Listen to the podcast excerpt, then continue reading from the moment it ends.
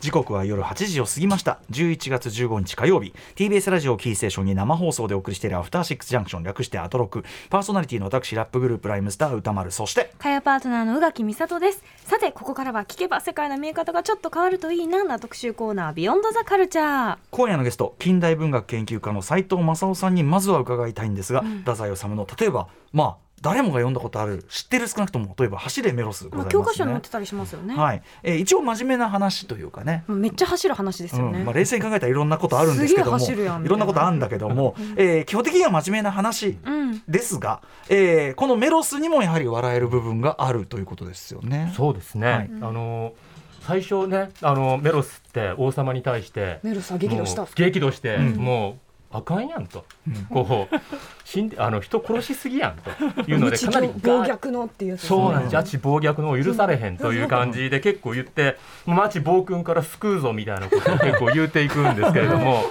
ただなんかねあの途中でこうガー言うてる途中に妹の結婚式やった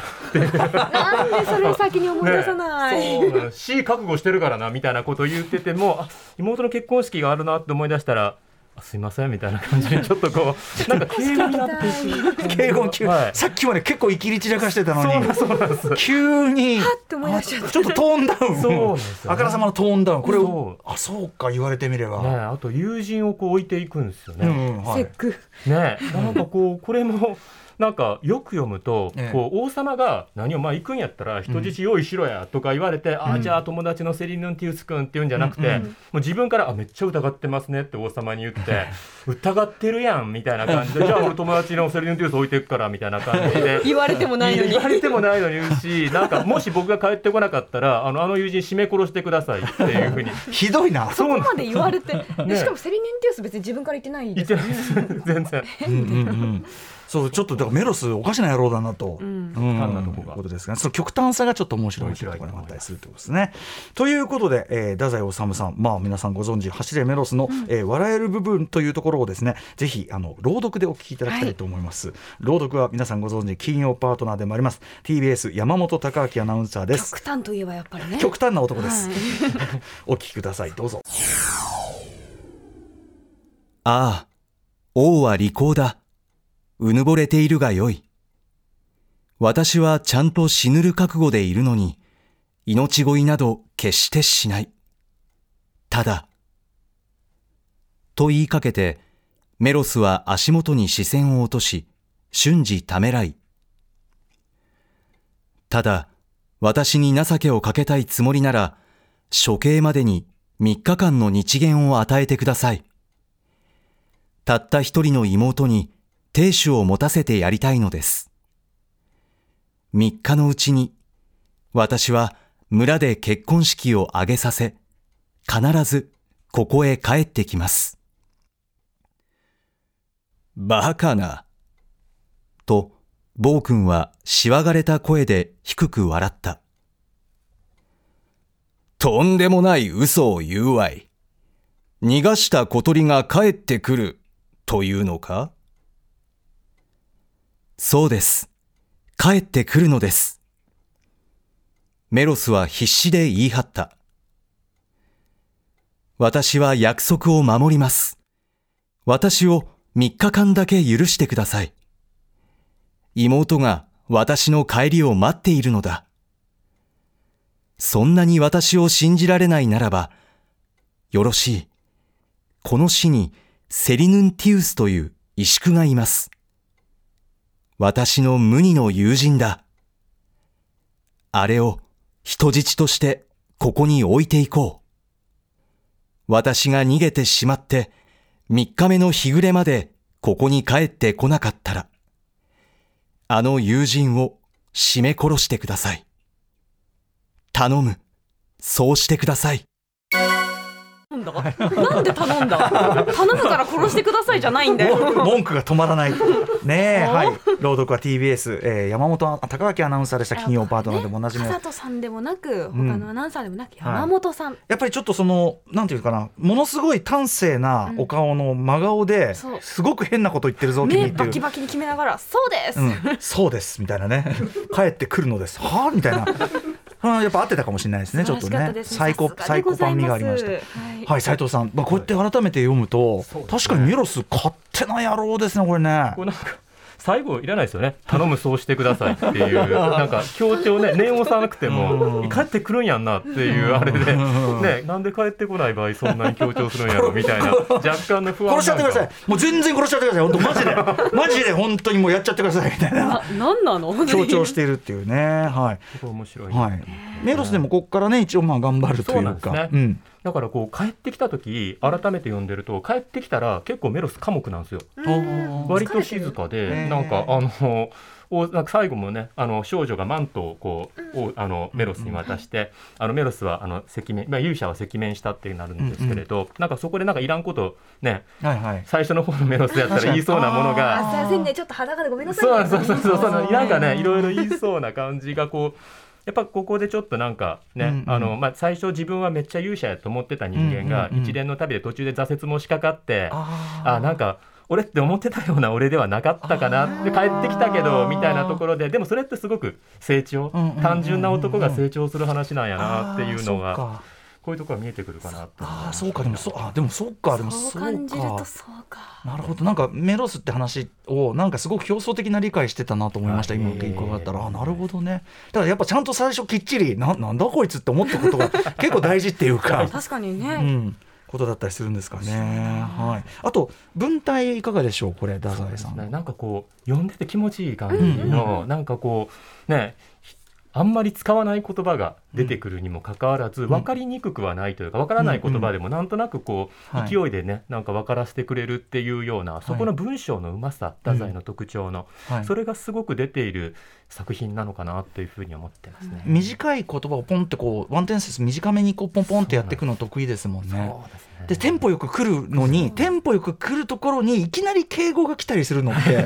彼のそのいわゆる字の文でも、はいはい、あのデスマスデアル帳で書いてたのが急に、はい、なんか急にあなんかデスになったりとか、はいはい、あとすごい口語的な表現が急に入ってきたりとか。泣いちゃったがもう本当にツボなんですよ、私。春の盗賊のね、うん、なんかだからそこは本当にこうなんていうか手数が先ほど多い引き出しが多いというふうに福木さんおっしゃってましたけどテクニカルなところでもありますよね、はい、文章もなんかアナウンサーからすると、すごい言葉に出して読みたい文章、私「灯籠」っていう作品を読んだんですけどあれもものすごくリズミカルで、なんだろうこう読むことで言葉に出すことで余計にドライブする、なんか作品が多いなっていうイメージがあります。すごくわかります。そのなんかドライブしていく感じがでもやっぱり今もねあの広く愛されてる、まあ、今回「笑える」ってアプローチだけど、まあ、それに限らずやっぱりいまだに読まれてるって読みやすいある意味、っていうことかもしれないですよね。巻き込まれていく感じがしますよね。はいということで今夜の特集改めてお送りしましょう。こちらです。太宰ってめっちゃ笑えるな。教科書に載らない方の太宰治入門。はい、えー、没後74年にして今なお根強い人気の小説家、えー、太宰治。まあご存じない方はいないかと思います、ね、そうですよね、はい。えー、最近でも例えば1947年の作品「斜陽」がえー、また映画化されたりなんかもしております、うん、えー、そしてなんといっても当番組ではお笑いランドお笑い部コンビ、えー、ラランドの西田さんがね、えーまあ、あのアトロクブックトークブックヒストリーというのを伺うときに、はい、えー、生涯のベスト小説というかねベスト一冊教えてくださいって言ったら実験談を上げていただいて。でその時点で我々ね拝読してなかったんですが。なんだそれみたいな感じだったのに読んでしまったらもう虜でしたね、めちゃくちゃ面白くて。面白いけどでもちゃんと味わいもあってみたいな、はい、はい、えー、それでこう見せられてあのリスナーの方からだったらこれ読めだったらこれ読め。で読んでいくうちにどんどんまた見せられて、ね、そうそうそうそう、あとちょうどこう鎌倉殿のタイミングも13人あの大河ドラマの方のタイミングもあって、あのやっぱ右大臣様とも面白いなみたいなのがあったりとかね。ということで遅まきながらの太宰特集なんですございますが本日は特に太宰作品の笑いの特徴を分析し、えー、笑える太宰作品を解説していただく特集となっております。改めて今夜のゲストをご紹介しましょう。近代文学研究者の斉藤正夫さんです。よろしくお願いします。よろしくお願いします。ありがとうございます。では斉藤さんのご紹介改めてしておきましょう。1975年生まれ群馬大学教育学部講師准教授を経て2014年から大阪大学大学院文学研究科准教授。現在は大阪大学大学院人文学研究科教授。主な著書に太宰治の小説の笑い小説家小田作之助などがあります。はいということで、えー、斉藤正夫さん、えー、ご自身が太宰の研、はい、太宰の研究されようと思ったきっかけとかっていうのはあるんですか？もとこう太宰治好きだったんですけど、うんうん、好きな風にまあ趣味としてある種読んでいて。はいで中高の頃そんな感じだったのが、はい、大学入って文学部入って、はい、であ文学研究ってこういうふうにアプローチするんだな。娯楽としての読書とまたちょっと違うなっていうところを感じながら読み出すと、うんうん、あなんかより深く読めるようになったかもみたいな感じがしていて、はいうんうん、したらこう卒業論文も太宰治で書こうと思ってでも修士論文大学に進んでしまったら修士論文も博士論文もみたいな感じでどんどんどんどん深みにはまっていったという感じですね。もともとからももちろんその一読者としてファンでもあったわけですよね。そうですね。いつ頃から読まれてたんですか？もうきっかけだけな一番最初はね本当それこそ教科書で読んでるはずなんですけれど大きなきっかけがこう中3の時に受けた模試なんですね。はいはい、でこう読書好きあるあるだと思うんですけど、もうなんかこう国語の問題とか、はい、だいたい小説とか出るとそれになんか問題解くとこどうでもよくなって なんかもう続き読みたいみたいな感じになって。先生に聞きに行ったりしますよね。そうなんです。これ出典なんですか、ね、みたいな。だから模試だったんで聞く人もいないんで、しょうがないから本屋に行って、で本屋に行ってでもそれ太宰治の初期の作品の「思い出」っていう作品だったんですけれど、はいはい、でもあの中学生の悲しさでなかなかこう思い出思い出思い出って探してもないな短編集の中に入ってたんですけれど、うんうんうんうん、ないわ背拍子見てもっていうので、うんうん、で全集読んだらええんちゃうと思って、うん、全集コンプリートしてるはずだから全集に入って全言うぐらいやからと思って全集の1巻買ったら1巻の中に入ってて、はい、よかった。これやこれやと思って1巻読んだらまあ全部おもろいやん、と思って。じゃあ2巻も買おう、2巻もおもろかった。3巻持ってって10巻まで行ってもうたみたいな。そんな。でもなんか、ね、模試出した人も良かったです思った以上に人、ね、しかも研究者に最終的になられたんだから。人生を変えた。すごいことですよね。はいででもねあのなんかきっかけはそれぞれだけどなんかなんかこうそれぞれ、やっぱ中学高校ぐらいとかってなんか太宰タイミングあるよなっていう話をしてて、ね、なんかそ誰かに勧められたりとか私もね、まあ、中二病の時に、うん、中二病が好きですよね太宰治。好きですね。そうですよね。まあそういうねもちろんパブリックイメージ的にもそこありますしね、いやいやなんかね、うんうん、あの感じがすごい好きで読んでましたね。我々なんか人間失格が俺らのなんか流行って、うん、みんな人間失格一斉に読み出してみたいな瞬間がありましたやっぱね、うん。だからそういうまあなんかこう一定の若者を引きつける何かっていうのは確実にある感じですかね。斉、ね、藤さんが見てやっぱりいまだに根強い人気あるなって思われますか？ありますね。うんうん、こう国語教科書の影響力ってやっぱりでっかいなというふうに思って、なかなかこう接点がねあの日本近代文学ってないことも多いと思うんですけれど、うんうん、でもまあ太宰治の場合中二の国語教科書に必ず載っているという感じなので、うんうん、読む人はそこで読みますし、はい、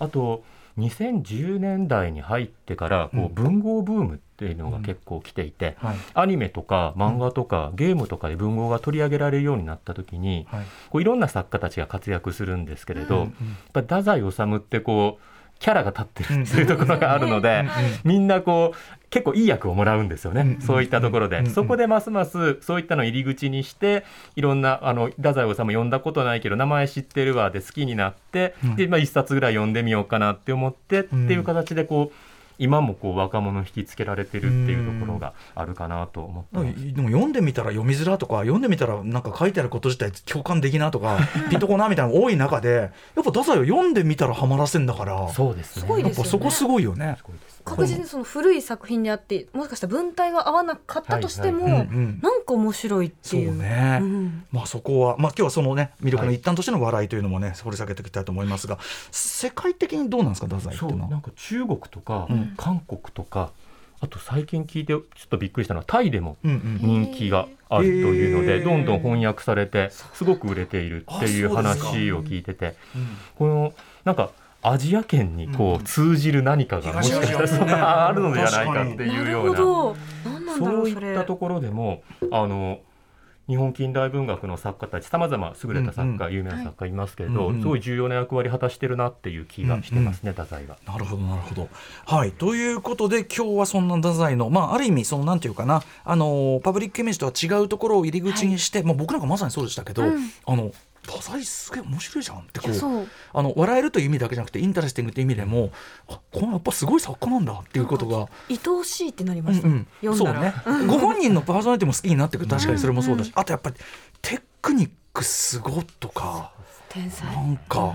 文がうまいってこういうあと小説がうまいってこういうことかみたいな。宇田神実朝とか本当にビビり散らかしましたちょっと。みたいなのもあって、はい、あの 誰か専門家いないのかっつったら斉藤さんが白羽の矢当たったという。ことでございます。今回は太宰治の笑いについてお話を伺っていきます。よろしくお願いします。お願いします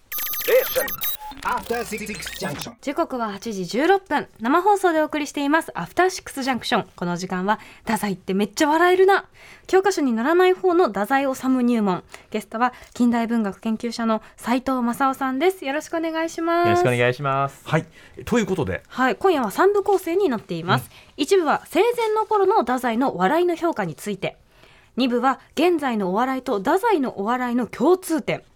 そして3部がおすすめの笑える太宰作品。ここから入り口にというのもねおすすめですね。斉藤先生のこのあの現代の笑いとのこの比較というか このくだりを見てもあのディレクターがもう森保君がもう この人だってなって。ねこんなに楽しそうに太宰を語る人ってやっぱりっていうのはね、うん、今回の特集本当にぴったりかということで嬉しいんですよね。本当にありがとうございます。はい。ということで第1部に行ってみましょう。太宰治は生きている頃から笑いを評価されていた。うんそうなんだ、ね、改めましてでは太宰治さんまあプロフィールを簡単にご紹介しておきましょう、はい、1909年青森県の御生まれ本名は対馬修二1933年から太宰治のペンネームを用いて本格的な創作活動を開始。遺書のつもりで書いたという第一創作集のタイトルが晩年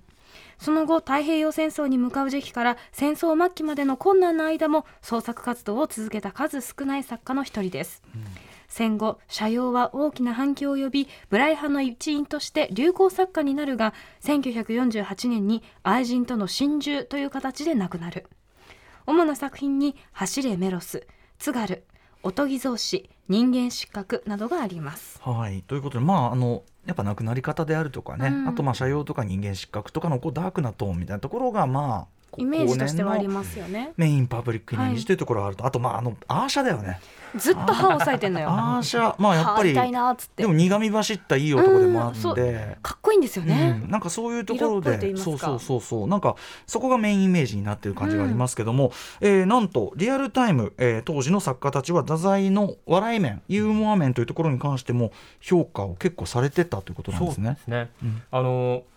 太宰笑えるなって僕も思ってて、うん、でも笑いってこう難しいところがあるというか、うんうん、ひょっとして自分だけ笑ってんちゃうかって特に太宰とかだとちょっと不安になってきて、確かに。でだから大学院生の時にあれこれ調べてったら、はい、戦後の作家の開光武なんかが、うんうん、あの結構あの笑いについて取り上げてて、はい、柳田国夫の「おこの文学」っていう文章があるんですけれど、はい、それに触れながらこの「おこ」ってのはこう人を楽しませる愚か者みたいな感じなんですけれど。うんうんあのそれを読んだ時に、うん、その場で太宰の「ロマネスク」っていう小説を思い出したって、はい、太宰のは落語の語り口や民謡の語り口など極めて巧妙に駆使して本当に無償の笑いに成功してるお子なんだっていうふうに語っていたりであるとかあるいは司馬遼太郎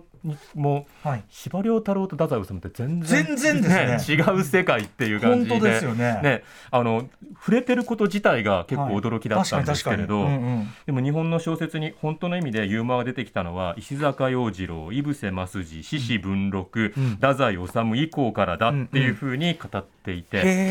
ん、で太宰の場合は太宰の中の別の知性人としての太宰が泣きくれている太宰をくすくす笑っている厚みがあるっていうような。これわかる。これすごい軽眼っていうか。本当なんかこうね悲しいとか、はい、ね怒めっちゃ怒ってるぞって言いながらでも一方でそれを笑えるものとして描いていく目が作品の中にあるっていうのはすごいよね捉えてるなと思っていて、確かにさすがですね司馬太郎司馬太郎すごいですねなんかこのなんか接点自体も意外な上に、あこんな的確にもうだから作家論としてもねいいね。まさしくって感じがしますね、なってたりしてさすがだわ。はい。えー、みたいな。そうなんです。あとこう古い本当にこう太宰が生きてた頃というか、うんあの戦時中のものとかでも書評なんかも見てたら、はいはい。はい、こう1944年もう昭和19年で短編集「果実」っていう短編集の書評の中で、はい、この作者、まあ、太宰治の持つ笑いは今今の大方の読者に勧めたいものがある、うん、苦しみを突き抜けてきた作者のつかみえたユーモアは世の漫才芸とはおよそ線をことにした楽しみと慰みを与えてくれるっていうようなことに。完全にその笑えるってこと自体をめちゃくちゃポジティブ評価としてしかも戦時中末期とか。末期で空襲とかっていう時代に、あのこの作者の持つ笑いっていうのが本当慰めになるよなっていうような、うん、そういうふうに言われていた作家だったんだっていうことは、やっぱ改めてこう強調したいなっていう思いが強くあります。うんうんはいでも先ほどね斉藤さんもおっしゃってたように個々の読者はきっと太宰のその笑える面みたいなものをやっぱりそれぞれに受け取ってて、うん、ゆえに例えばその芸人さんのファンが多い、はいはい、芸人さんで文章を書かれるような方のファンが多いとかって関係してますかねやっぱね。やっぱそうなんでしょうね。こう、読む先ほどの司馬遼太郎もあれですけど読む人が読めばわかるみたいな感じのところがあって。最近だと本当あのピースの又吉さんなんかも、太宰の笑いに注目しているというところがありますね。はい、えー、又吉さん自身もやっぱりそのパブリックイメージに対してやっぱ笑いの面っていうのをちゃんとあの紹介して、そこ入り口にされるような紹介の仕方してるみたいですもんね。ね。はい。えー、でですね、まあ太宰のこの笑いの部分の研究、まあ、斉藤さんがまさにされているわけですけどいつ頃からこういう面でのその本格研究というのは始まったんでしょうか？僕自身があの研究し始めた頃ってまあ本当90年代の終わりぐらいはまだあんまりこうね、うん、え笑いなんみたいな感じではあったんですけど、でもちょっとずつもう90年代の後半ぐらいから変わりつつあったのかなというか、笑いに関係なく太宰治のイメージみたいなものがちょっとずつ昔はなんかこう太宰、うん、なんか青春の時期にかかるはしかみたいなもんじゃないの？みたいな感じの、ね、はい、それこそ中二的な感じみたいな感じで、太宰好きとか言うの恥ずかしいみたいなイメージがあったようだったんですけど、まあ、あったんですけど、でも町田光さんとか綿谷りささんみたいな、まあ、優れた作家がこうあの公言するというか、太宰好きであると。はい。押切萌さんみたいな人がこう太宰好きですっていうようなことを言って、うんうん、あなんか太宰も好きって言っていい人になりつつあるのかなっていうので、イメージがそうやって変わってきた時に改めてそれこそ本読むとあ笑えるじゃないかっていうことが受け入れられてきたのかなと思いますね。ね確かにね、あのー、そういうだからちょっとイメージは、まあ、今世紀に入ってからちょっと変わってきたという感じですかね。ただその笑いの要素の位置づけ作家論的な位置づけっていうところも変わってはいるんですかね。そうですね。やっぱりこう、人間失格のイメージが強いので、うん、人間失格がこう人間が怖いからあのとりあえず人を笑わせておいた男というか、うん。はいはい、そういう道化をしている男の話なので、うんうん、太宰とそれをその主人公を重ね合わせていって、うんうんうん、太宰が笑えるの笑える作品読んでもいや太宰はこの実験談で笑わせてるけど本当は悲しいんだみたいなそれ読まなくていいんじゃないかというかそれななんかこう笑えるっていうところで止まらずになんかこう陰で泣いてるんじゃないかみたいななんかこう深読みみたいなものがなされていっていったところっていうのがあるのかなと思っていてでもなんか少しずつあのまあ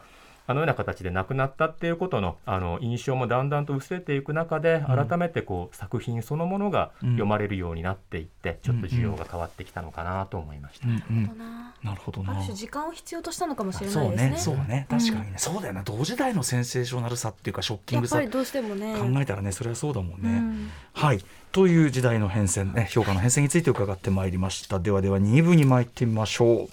太宰治は落語家芸人の笑わせ方と似ている。さあここからまさに、えー、斉藤さんの研究のね、うん、その笑いの研究太宰の笑いの研究ということですけども、えー、実際に作品を紹介いただきながら解説いただこうと思います。まずは何いきましょうか？まずは私も大好きな筑剣談の話をしていきたいかなと思います。はい、ぜひぜひ。あらすじを紹介しますと、うん、まあ大の犬嫌いである私という人がいて、その人がひょんなことから偶然、まあ、ポチという子犬を飼う羽目になってしまって対処に困るんですけれど、うん、ずっと嫌い言うてるんですけどちょっとずつ親しみも実は覚え始めていって、まあ、最後には共に生きることで、まあ、芸術家としても、まあ、生まれ変わろうみたいなことを言っていくっていう話で。す。はい、これ斉藤さん的に、まあ、我々もとにかくね、もうもう小説読んでこんな笑ったのいつぶりだろうってぐらい。もう本当におかしかった。でもでもなんかこう着地もねそのなんていうか味わいがあるっていうか。うん。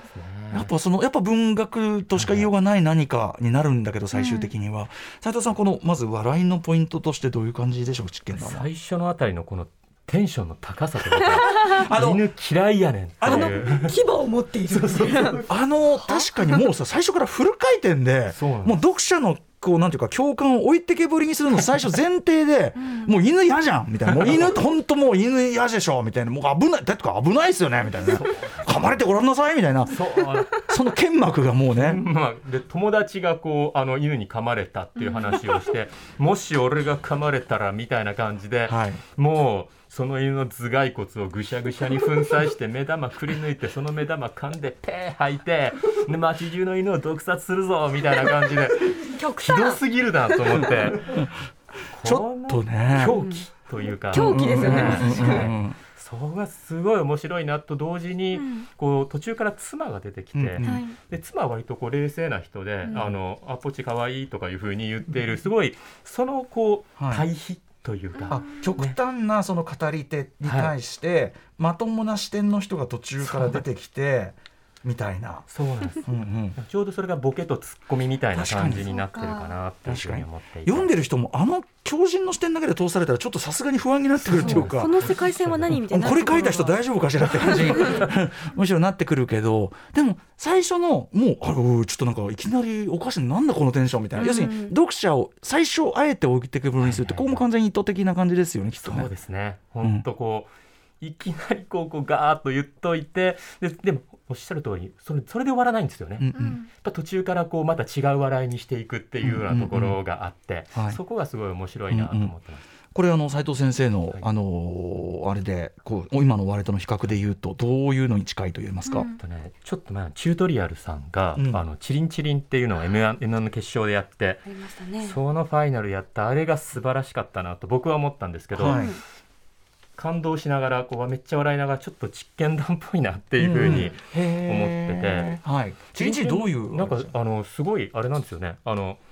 もう福田さんの方が「あのあほんましょうもなくするやつおるわ」みたいな感じで「うん、おどうしてん?」みたいなことを徳井さんが言ってて、うん、であこの自転車のチリンチリンあるやん。あれパクられてん？みたいな感じ。でベルねこんなやつ、はい、えーって急に徳井さんが「お前あチリンチリン取られたんかみたいな「おそうや」大丈夫か」みたいな「大丈夫や」お前チリンチリン取られてこの職場来だやみたいな「そうや」みたいな感じの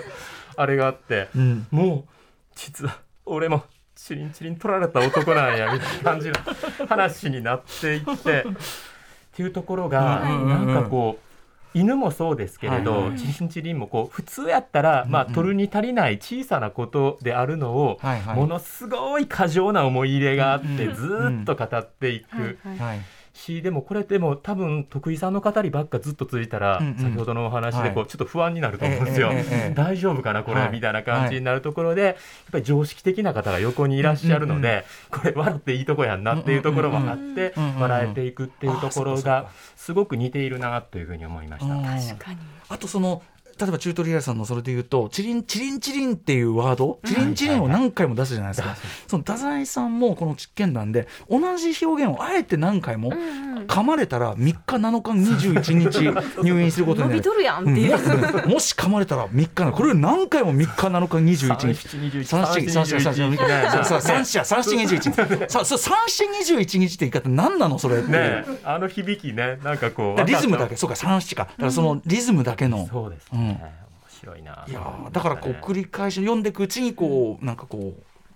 漫才でもありますよね。あのかかってくるというか、ね、まだチリンチリってるっていうそういう 感じとかね。どんどん癖になってしまうみたいな。あそういう意味では実験談はツッコミ役がはっきりいるからそうですね。なんかこうある意味一番構造としても分かりやすいし分かりやすいですね、うん、入り口としてもい。いって感じですかね、はい、いいなと思います、斉藤先生のおすすめの実験談でございます、はい、続いての作品何に行きましょうか？次は春の盗賊という作品を挙げて、はい、これは1940年に発表された作品で比較的マイナーだとは思うんですけど、はい、あらすじを紹介しますと小説家の私という太宰治とおぼしきあの人がおりまして、でこれが泥棒の話をあのこれから書きますっていう話をするんですけどしかしまあ泥棒の話入った話ちゃうで俺が泥棒の話入ったっていうふうに、まあ、泥棒に入ら入った話書くとみんなほんまの話やろっていうふうに絶対思われるからもうしゃあないから泥棒に入られた話にしますよっていうのをずっと言っていくんですけれど。で。あの自意識過剰なんだよな。ずっとその話をしていってあの、まあ、最終的にあのやっぱり泥棒に入られましたっていう話に を作っていくっていうそんな話ですけど。とにかくちょっとメメタ的なというか。本当に、うん、もうあのこれから話しますよって言うんですけど始まらないんですよ、うんうん、全然始まらなくて、はい、ほんま俺誤解されてるしなみたいな感じの話があって 俺も悪かってんみたいな感じの なんか話がずれていくところがあってうん、そこがすごい面白いなっていうふうに思ってました。うんうん。あのね、さっき言ってた文体のくどくどくどくどいやーなんとかでって言った時に途中で出歩町でねで行ってきたのに急にもう泣いちゃもうもう泣いちゃった？泣いちゃったんかいって。何それ急に可愛いどうしたみたいな。さっきの斉藤先生のこう説明聞いててもやっぱ何それと言わざるを得ない。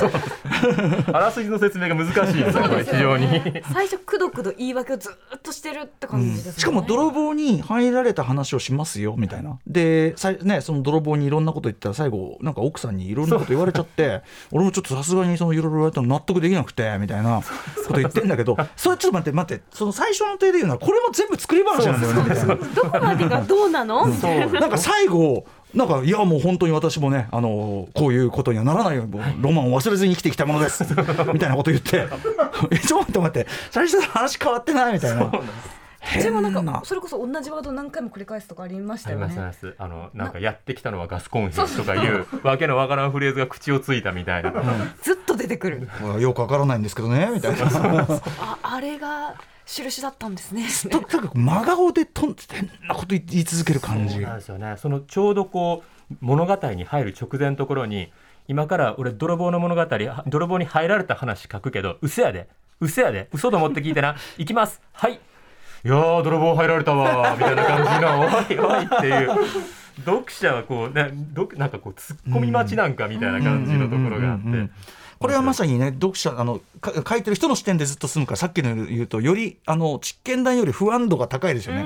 ちょっと何を読まされてるのか何の何の話なのこれみたいな。これえっと他のこうお笑い芸と言いましょうか、うん、比較すると何に近いと言えるでしょうか。これはあの落語の「源平盛衰記」という作品に似ているということを、これも僕も教えてもらったものなんですけど、源平盛衰記。はい。あの仙台の林家三平さんがすごい得意にしていた作品なんですけれど「うんうんはい、源平盛衰記」っていうぐらいなので平家物語的な世界がお話がされるということ、ね、まあ、はい、タイトルからも当然それが期待されるんですけど、ねはい、まあ、それでこう実際に「祇園精舎の鐘の声諸行無常の響きあり」っていうところから始まるので、あ始まったなと思うんですけど、うん、そこからいきなり脱線が始まって。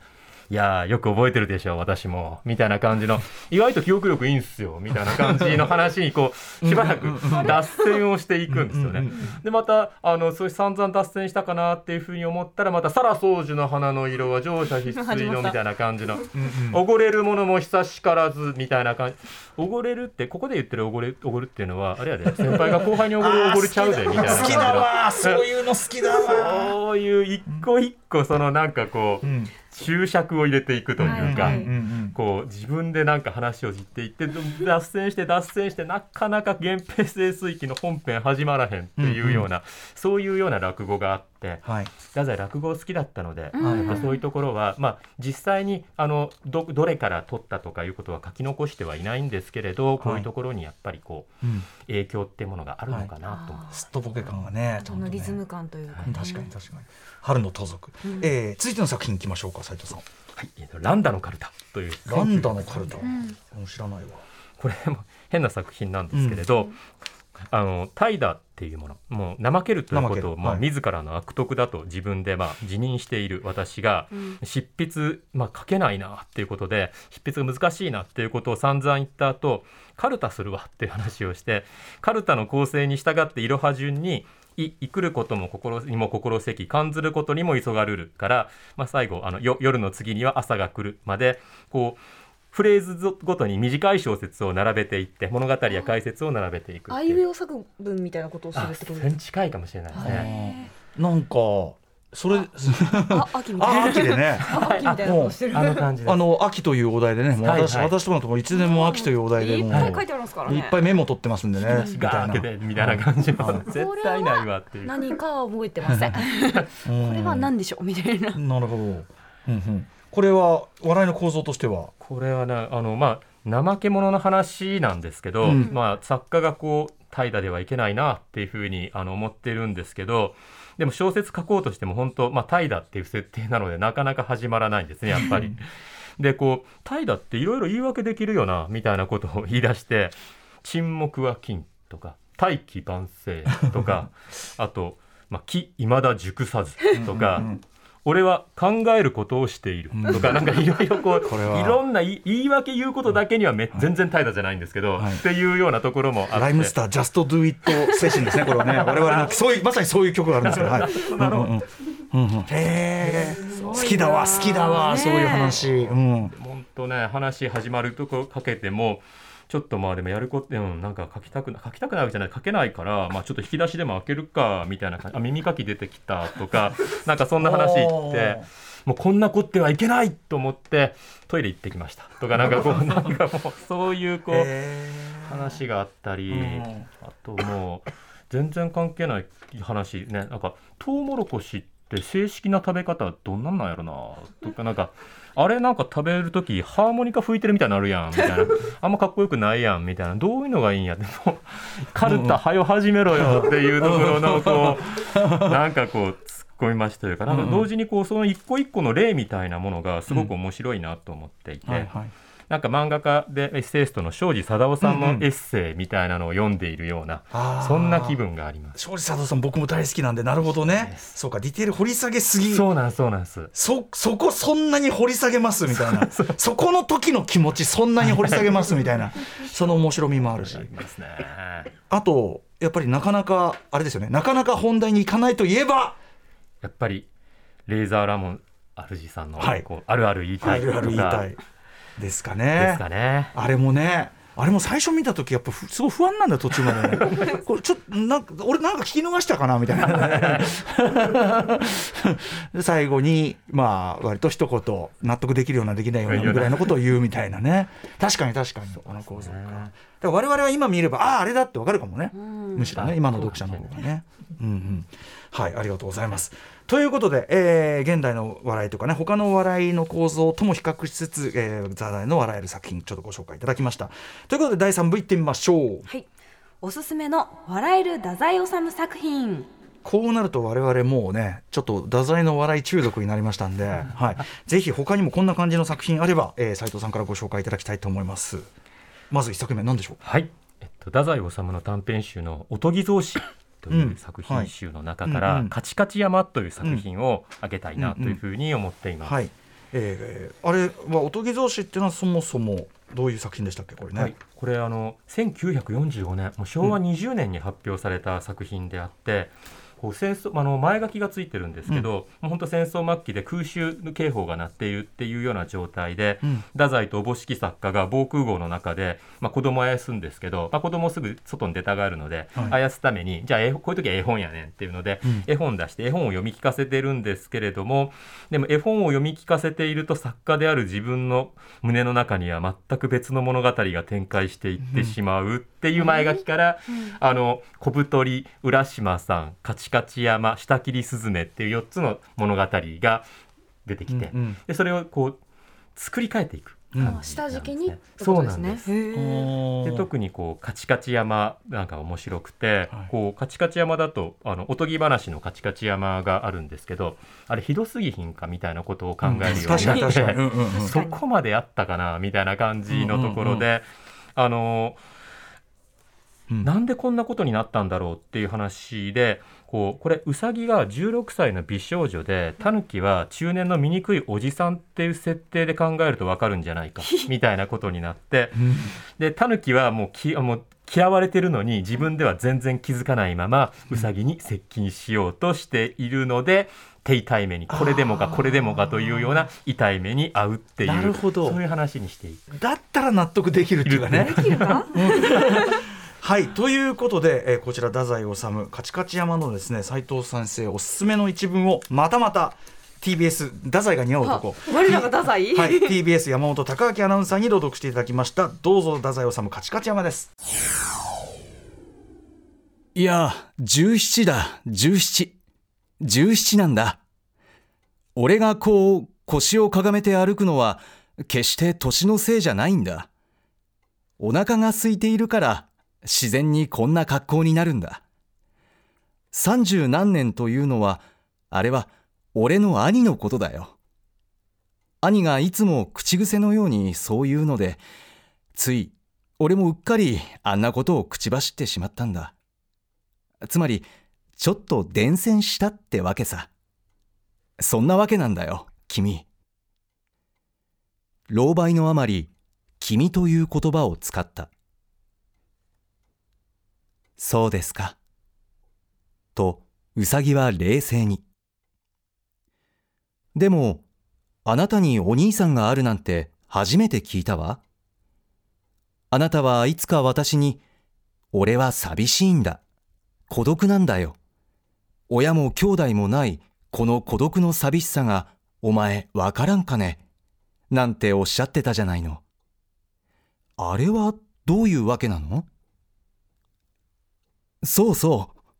と、タヌキは自分でも何を言っているのかわからなくなり。まったく世の中は、これでなかなか複雑なものだからね。そんなに一概にはいかないよ。兄があったりなかったり。ねえ苦しい苦しいこう取り繕いをしているところというのまたや、ね、また山本隆明アナウンサー見事な読みで上手でした、ね、ちょっとイラッとする感じをちゃんとね。もう開き切った動向が見えましたね。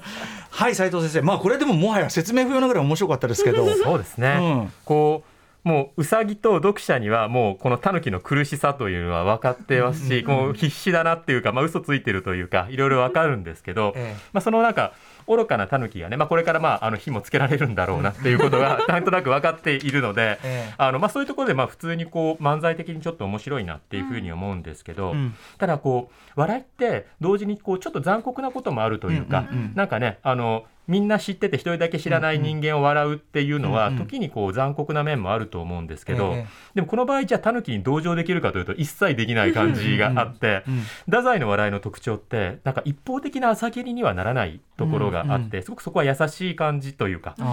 これタヌキはもう何気ないふりをしてウサギと仲良くなりてえわっていう下心があることがバレバレで、20歳もサバ読んでるので、こう嘘をついてきたことがもうあのもうよく分かってバレバレなのに必死でごまかしている、まあ、ごまかせているつもりになっているので、まあ、こういうことされてもしょうがないかっていうような感じにされていく、まあ、自業自得感が面白いなと思って、うん、でもだって別におじさんだから面白いわけじゃなくて、はいはい、おじさんのくせに17歳って言ってるから面白いわけですもんね。そこそこですそこで、うん、あとやっぱこのさ、えー、そんなわけなんだよ君。老媒のあまり君という言葉を使って。ここがやっぱ太宰節っていうか。ねなんかなんだろうねこのおかしみは。ちょっと 不思議な感じ。ちょっと冷静なんですねここが、うん、確かに確かに。はいということでさらに、えー、おすすめの笑える太宰作品ということで斉藤さん、えー、何かありますか、えー、次に「グッドバイ」という作品を挙げたいなと思っています。はい、えー、これ1948年。結構最後の作品、はい、で書かれた、まあ、実は未完の作品なんですけれど、はい、えー、敗戦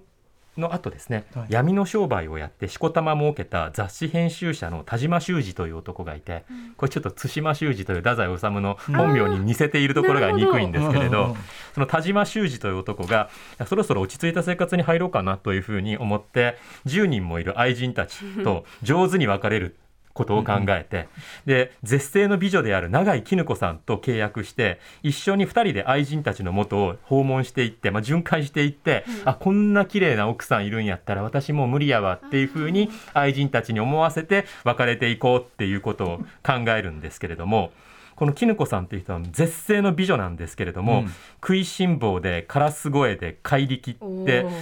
なかなかあの厄介な女性でありまして、ね田島は自分がこううまく絹子さんを利用するつもりでありながら、うん、だんだん主導権を握られていくっていうようなそんな話です。へえ、ね、しかもこれはあの最後ですよねこれはね。そうなんです。うん、こう最後なのにこうなんかこうね、それまでの太宰作品にそんなに多くないこう軽くポップな印象を与えるような内容と文章で書かれていて、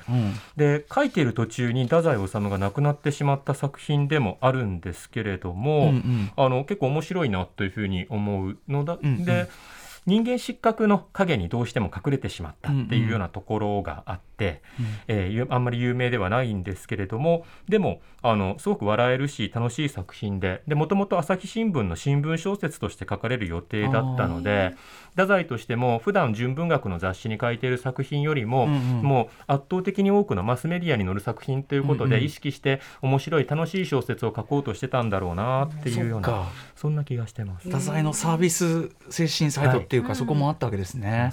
はいということで、えー、さらにこのねグッドバイのおすすめの一文やはり TBS 山本貴明アナウンサーに朗読してもらいます。えっ、と一部ですね現在のあの基準からすればですね我々の倫理基準からすればあのよろしくない表現含まれますが、えー、当時の作者の意図を尊重しまして原文のまま放送させていただきます。それでは、えー、グッドバイの一節ですどうぞ。ああ別離は苦しい。絹子は無表情で後からやってきてそんなにうまくもないじゃないの。何が？パーマ。バカ野郎と、絹子を怒鳴ってやりたくなったが、しかし、デパートの中なのでこらえた。青木という女は他人の悪口など決して言わなかった。お金も欲しがらなかったし、よく洗濯もしてくれた。これでもうおしまい？そう。田島は、ただもう、やたらにわびしい。あんなことでもう別れてしまうなんて、あの子も育児がないね。ちょっとべっぴんさんじゃないか。あのくらいの器量なら。やめろ。あの子だなんて失敬な呼び方はよしてくれ。おとなしい人なんだよ。あの人は。君なんかとは違うんだ。とにかく、黙っていてくれ。君のそのカラスの声みたいなのを聞いていると、気が狂いそうになる。おやおや、恐れ入り豆。うわぁ、なんというゲスなダジャレ。まったく、田島は気が狂いそう。はいグッドバイの一節を聞いていただきました。恐れ入り豆、うん、これもだからなんかこう全てをコントロール支配してる気だった男が全然そうじゃないっていう、はい、でもなんとか本人はいつにいろうとしてるんだけどそうはさせないこの絹子の。絹子、ね、が常になんか冷や水ぶっかけてくるっていうか、はい、そこが痛快かもしれないですね。うんね、あとこの「わー」とかこういうのもなんかちょっと太宰っぽいなって感じがしました。うんうん。これまさにそういう部分このさっきのちょっとカチカチも近いですけど、うん、なおっさんが、はい、なんていうかなこううまくやられちゃう面白さうまくやろうとしてうまくやられてしまうっていうところの面白さですよね、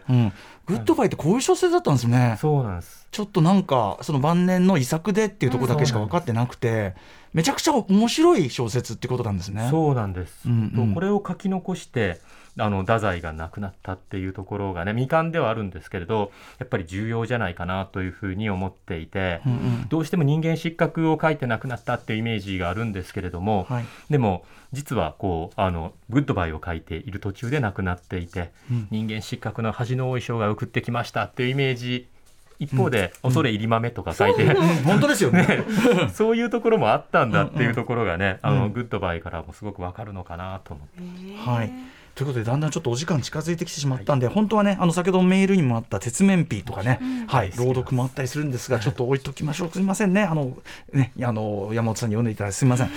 ということで、えー、とちょっと締めの方なんですが今回笑いの要素ということで、はい、まあ、絞ってあえてねあのお話伺ってきましたけどもちろんそのそれも一面っていうか全く笑えない太宰もあるわけですよね。そうですね。やっぱり有名な作品の中でも「走れメロス」なんかはあのね、あの笑えるなって話を今日最初したんですけど、うん、社用なんかは笑えるかっていうと、頑張れば笑えなくもないってところはないわけではないんですけど、うん、基本的にそういう話ではないんだろうなと思っていて、うんうん、ぱり太宰も非常に多面的な作家であって、うんうん、笑いもその重要な一つとしてあるけれど全てが全て笑えるってわけでもないのかなと思ってます、ね、はい、ただね先ほどのその司馬太郎さんのやっぱり太宰論というか、はい、その常に客観する視点があるっていうことと笑い感とそれはだから天間それを悲劇的に描けば人間視覚になるっていうか、ね、なんかやっぱり多少本質とも関係ある気もする。あと文体のやっぱり軽快さとかうまさとか、はい、なんか結構その単にこう小手先でやってたというよりは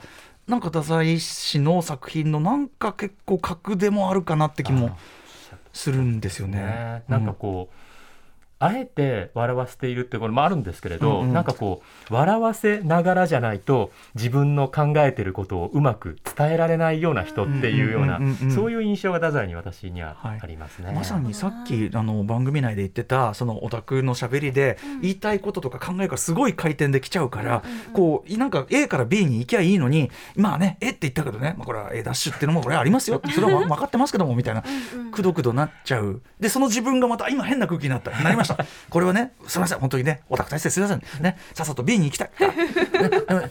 そういう感じになっちゃうっていうのと、はい、本当になんか通じるっていうか。ね、本当なんか、まあ、ある種の自意識の過剰さというか、うん、俯瞰？うん、いやもう一つの目線があるからこそのなんか作品が多いのかなって感じすごくしますね。はい、そのだから文章のうまさ読みやすさが言っちゃえばってことと、うん。はい、その第三の目があってっていうその自意識の持ち方ある種自意識過剰と言われるようなことだけど、うん、でも普遍的なことじゃない、うん、なんか今もそう今の読者も掴み続けてるとこっていうのはなんかそこもあるなっていう気が今日お話を伺ったと思いました。はいその第三の目ですね、はい、うん、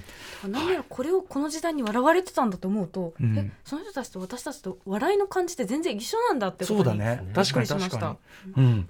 はいということで、えー、そろそろ時間来てしまいました今回紹介した作品は実はすべてフリーの人種書籍青空文庫で無料で読むこともできますので、うん、えー、ぜひぜひこれを機会にちょっと手軽にね触れてみると短い作品もありますからね。うんうんということで最後にぜひ、えー、斉藤さんからもお知らせごとお願いします。はい、ありがとうございます。あのまた笑いとは別の角度から太宰についてあれこれ考えることもあって。太宰治単行本にたどる検閲の影という襲名大学出版会から出した本があるんですけども、はいはい、あの研究一緒に研究している人たちと同じ、はい。はい、で敗戦直後なのでこう占領下なので太宰の小説も検閲されているところがあるんですね。その検閲に対してまあ、従わなきゃいけないんですけど同時にまあいかにこうそれをうまく抗っていくというか、うん、あの処理していったのかっていうようなところを考えるような研究みたいなこともやっているので、うん、はい、またどこかで目にすることがあれば 読んでいただければなと思いました、はい、えー、太宰治単行本にたどる検閲の影、えー、襲名大学出版会か。ら出版、発売中ということでございます。はい、ということで今日は本当にあのー、わざわざスタジオにお越しいただいて、でも、なんかでも楽しく伺いましたし。やっぱりさすがあの大阪人と言いましょうか、こう笑いの絡め方、さすが。とんでもない。はい、ということで、本当にあの斉藤先生お願いして、本当に良かったです。ありがとうございます。はい、えー、以上、太宰ってめっちゃ笑えるな、えー、教科書に載らない方の太宰治入門でした。近代文学研究者の斉藤正夫さんでした。ありがとうございました。ありがとうございました。ありがとうございました。